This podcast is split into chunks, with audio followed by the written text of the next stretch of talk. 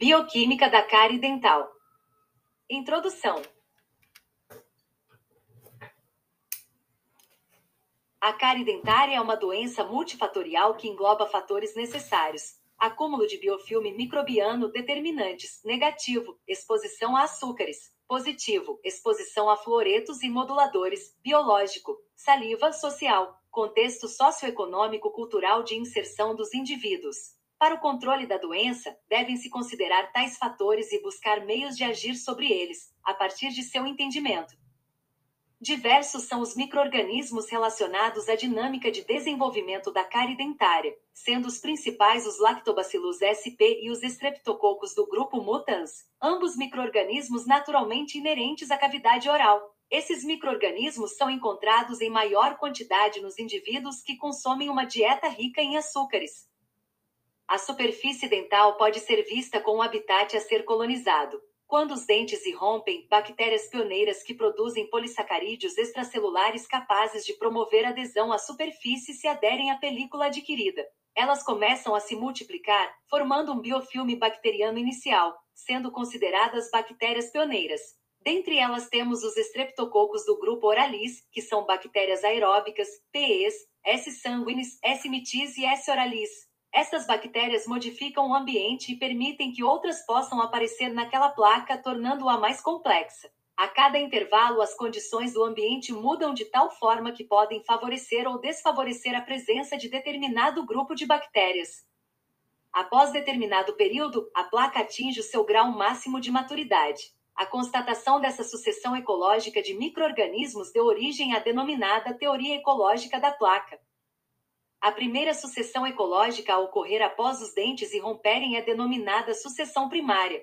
Porém, sempre que a placa bacteriana é desorganizada ou completamente removida pela escovação, ela irá se desenvolver novamente, dando origem a uma nova sucessão ecológica denominada sucessão secundária. A cada nova sucessão ecológica, as condições do meio ambiente podem favorecer ou desfavorecer o desenvolvimento de certo grupo de microorganismos. Como não existe uma boca livre de microorganismo, portanto, a cada ingesta alimentar, os açúcares servem de substrato ao metabolismo microbiano, em especial a fermentação lática que gera como produto lactato ou ácido lático. Este ácido promove uma redução do pH na superfície do dente, gerando dissociação dos cristais de hidroxiapatita do esmalte, ou seja, uma desmineralização, Assim que o pH é restituído à normalidade por ação tamponante da saliva, pela queda na concentração de açúcares, entre outros mecanismos, os íons cálcio e fosfato da saliva tendem a se depositar sobre o esmalte, ou seja, uma remineralização. Este mecanismo fisiológico de manutenção do esmalte, que pode se manifestar na dentina e cemento, é denominado fenômeno de desmineralização-remineralização, DSRE. Fejerskov, 1997, propôs que a cárie pode ser definida como uma desmineralização irreversível dos tecidos dentários provocada pelo desequilíbrio frequente do fenômeno de desmineralização-remineralização, durante um período produzida pela ação de ácidos provenientes do metabolismo de carboidratos na placa bacteriana dentária. Desmineralização, remineralização, o flúor e a cárie. O esmalte dental é constituído essencialmente de hidroxiapatita, a qual também está presente na dentina. Estes cristais minerais no esmalte e na dentina possuem a estrutura química K5, ou 3 o Um conceito indispensável à compreensão do processo desreal da saturação da saliva em relação aos íons. Na boca, o grau de saturação da saliva vai depender do pH da saliva. Se a saliva e ou fluido do biofilme dentário se apresentar subsaturado em relação ao cálcio, ao fosfato e à hidroxila que compõem a apatita, a tendência é que ocorra perda de mineral do dente para o meio, desmineralização, na tentativa de devolver o equilíbrio. O oposto também é verdadeiro. Quando o meio está supersaturado em relação ao cálcio, ao fosfato e à hidroxila, a reação é no sentido inverso, remineralização.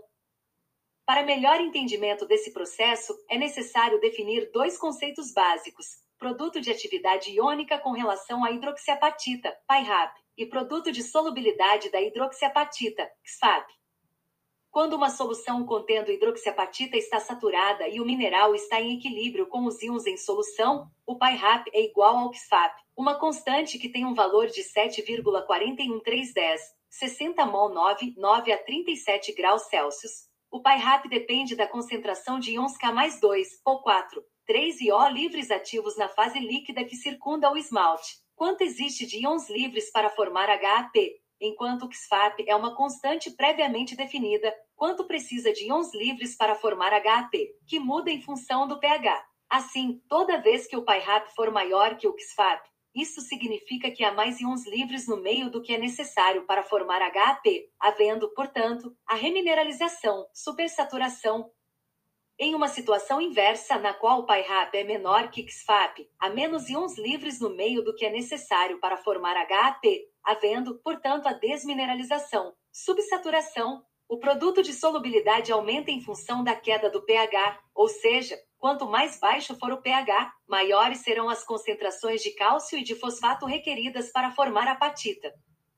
Em um pH em torno de 5,5, pode-se observar que a concentração de K2 mais existente na fase fluida, atividade, é exatamente igual à concentração requerida para formar apatita no esmalte, solubilidade. Este pH é definido como pH crítico, no qual o meio é exatamente saturado em relação à hidroxiapatita, ocorrendo equilíbrio químico. Nos valores de pH acima do crítico, a concentração de K mais 2 existente na fase fluida, atividade, é superior à requerida para formar apatita no esmalte. Solubilidade. Nesta situação existe supersaturação, ocorrendo a remineralização, formação de HAP.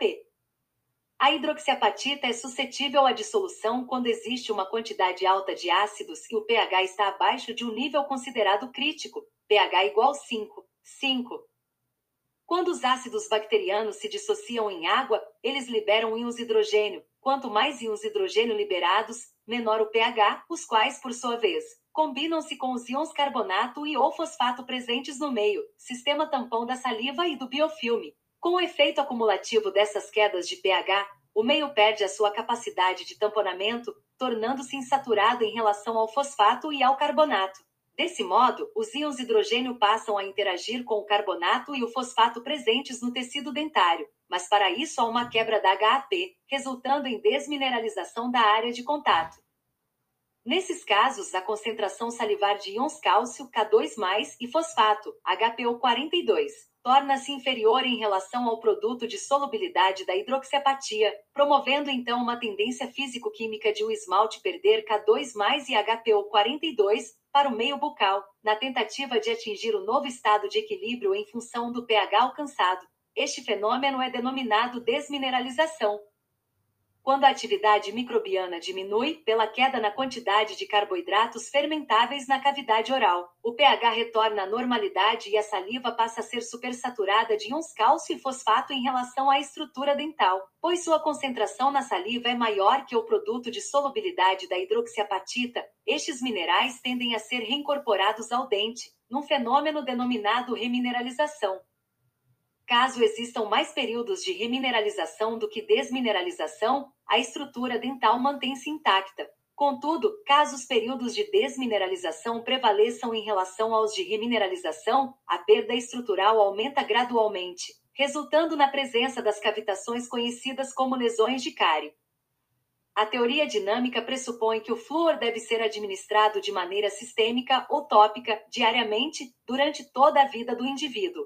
Desse modo, o flúor fica disponível no meio bucal, através da saliva e de reservatórios de fluoreto de cálcio presentes no dente e no biofilme, podendo atuar durante o processo de desmineralização, remineralização, controlando assim a dissolução do esmalte por ácidos de origem bacteriana. A capacidade remineralizadora da saliva aumenta pela associação com fluoreto. A presença constante de íons flúor na cavidade bucal influencia diretamente esse processo de remineralização, potencializando-o. Com a ingestão de açúcares fermentáveis pelo hospedeiro, as bactérias presentes no biofilme dental liberam ácidos para o meio bucal que iniciam a desmineralização. Os íons fluoreto provenientes da saliva e dos reservatórios de fluoreto de cálcio do biofilme possuem uma eletronegatividade maior do que a do hidrogênio e ligam-se, preferencialmente aos íons cálcio e fosfato, liberados pela dissolução da hidroxiapatita, formando fluorapatita. A fluorapatita, por sua vez, é menos solúvel do que a hidroxiapatita e por isso tende a se depositar no esmalte mesmo com o pH abaixo do crítico. Assim sendo, a presença de íons fluoreto no meio bucal promoverá a deposição de fluorapatita, remineralização do esmalte, mesmo com um pH igual a 5,5.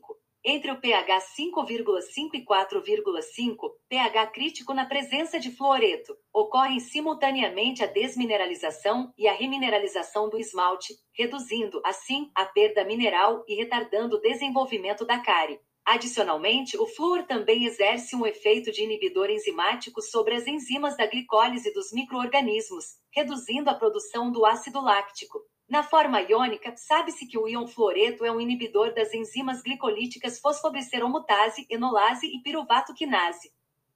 Para uma efetiva ação preventiva da cárie dentária, o flúor deve estar presente constantemente na cavidade oral, atuando diretamente no processo de desmineralização, remineralização, inibindo o processo carioso. Cárie de esmalte. Como a fluorapatita é depositada principalmente na região superficial. Em um desafio subsequente, vai haver a desmineralização da hidroxiapatita localizada na subsuperfície e formação de mais fluorapatita na superfície. Ao longo do tempo, após sucessivas reações de D e remineralização, havendo predomínio da desmineralização, as alterações do esmalte ficarão visíveis clinicamente com o aparecimento da mancha branca, o primeiro sinal da cárie dentária. Essa lesão é caracterizada microscopicamente como subsuperficial, em que há perda de hidroxiapatita na subsuperfície e deposição de fluorapatita na superfície. Vários outros fatores contribuem para a manutenção da camada superficial intacta na lesão inicial de cárie. Maior conteúdo mineral, vias de difusão mais estreitas, orientação diferente dos cristais e menor conteúdo de CO3, 2 e Mg mais 2 na região superficial. No caso da cárie dentária, o fator que irá determinar a queda do pH é a cariogenicidade do biofilme dentário. Entre as bactérias que compõem o biofilme dentário, tem-se os estreptococos do grupo mutans e os lactobacilos, que são altamente acidogênicos, sendo capazes de metabolizar açúcares e produzir ácidos, no caso, ácido lático, mesmo em condições críticas do ambiente. Isto causa uma queda de pH em torno de 5, sendo capaz de alterar o equilíbrio mineral, se o ambiente circundante não conseguir equilibrar este pH rapidamente. Cárie na dentina. Para que a cárie ocorra no esmalte, o biofilme dentário deverá apresentar frequentemente um pH inferior a 5,5 ou estar insaturado em relação aos íons da apatita. Isto pode ser extrapolado para a dentina, por conter mais carbonato em sua estrutura e os cristais serem menores que os do esmalte, o pH crítico deste tecido é um pouco mais alto, em torno de 6,2, o que faz com que a dentina se desmineralize mais facilmente quando ocorrem pequenas oscilações de pH. Durante a desmineralização, o conteúdo mineral da dentina é primeiramente dissolvido, expondo o colágeno. Enquanto o colágeno estiver presente, ele servirá como barreira de difusão ao ácido. Na dentina há também uma fase proteolítica, em que bactérias proteolíticas como Prevotella intermedia, Prevotella denticola e Propionibacteria acnes são capazes de degradar proteínas já desnaturadas pela alteração de pH e atuação das proteases do hospedeiro, colaborando com o avanço da lesão. O baixo pH também provoca ativação de metaloproteinases da matriz, que irão degradar a matriz orgânica desmineralizada, permitindo que, nos próximos desafios cariogênicos, ocorra mais desmineralização e, por esse motivo, a lesão progrida. Na lesão de dentina radicular, a invasão microbiana pela presença de um arcabouço de colágeno, o que não acontece com o esmalte. Hidrólise proteica. A hidrólise proteica gera produtos como hidroxiácidos, cetoácidos, glicina, citrato e succinato. O cálcio fica aprisionado na forma de quelato de cálcio, íon cálcio tetraidratado, que reage com o ácido lático gerando quelato de lactato de cálcio. A remoção do cálcio causa a exposição da matriz proteica que sofre proteólise seguida de quelação do cálcio através de processo cíclico, quando a lesão se aproxima da dentina, a principal reação de defesa do complexo dentinopulpar é a formação de minerais dentro dos túbulos. Este fenômeno é denominado esclerose dentinária. Conforme a lesão cariosa progride dentro da dentina, também se forma a dentina reacionária no teto da câmara pulpar. Com a progressão da lesão de cárie em dentina, as bactérias penetram nos túbulos, destroem os processos odontoblásticos, cessando a produção de dentina esclerótica, o que pode levar a curto prazo à inflamação pulpar exacerbada e à consequente necrose pulpar, devido à liberação de metabólitos bacterianos que estimulam a resposta do hospedeiro. Conclusão: Em valores de pH menor que 5,5 há uma tendência para desmineralização no esmalte, havendo dissolução de HAP, e em valores acima de 5,5 há uma tendência para ocorrência de remineralização no esmalte, formação de HAP. Diferentemente da HAP, o pH crítico da fluorapatita é mais baixo, em torno de 4,5, o que confere a esse cristal maior resistência à dissolução. Então, físico-quimicamente, havendo fluoreto no meio bucal, a desmineralização será menor do que aquela ocorrida na ausência de fluoreto. O resultado, como em uma equação matemática simples, é uma diminuição da perda mineral total e retardo da doença cárie. O conhecimento aprofundado sobre o mecanismo das reações de desmineralização e remineralização e desenvolvimento da cárie é fundamental para que os profissionais da saúde, em especial os cirurgiões dentistas, possam atuar de forma assertiva para que a prevenção da cárie seja efetivamente realizada, para que doença possa ser apropriadamente controlada e seu tratamento bem realizado.